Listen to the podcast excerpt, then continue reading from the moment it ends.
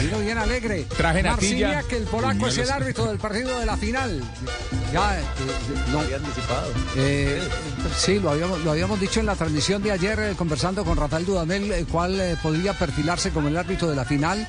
Y, y hablamos del polaco Marciniak, pero, pero no es, es que, a ver, este, este no es un tema, no es un tema difícil eh, cuando eh, hay el propósito un poquitico de entender eh, las cosas, lo que hay alrededor.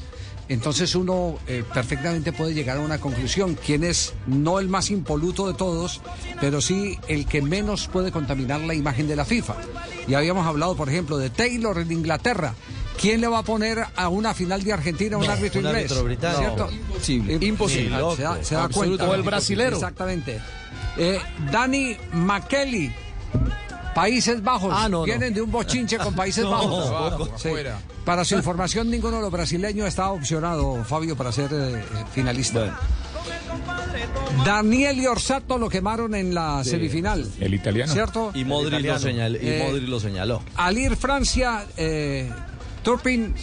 Claro, fuera. salía Sí, no. automáticamente Exactamente. el francés. Había uno eh, muy bien calificado por los instructores, el caso de Ismael El Fat de Estados Unidos. El americano de americano, pero tenía un grave problema, sus papás son marroquíes. Exacto. Ah, Y muchos de esos marroquíes marroquí. tampoco lo habilitaba un partido frente a Francia, eh, no, no, no por, no por eh, que eh, sus padres hayan nacido en Marruecos, sino porque muchos de los jugadores de la selección francesa son de origen marroquí.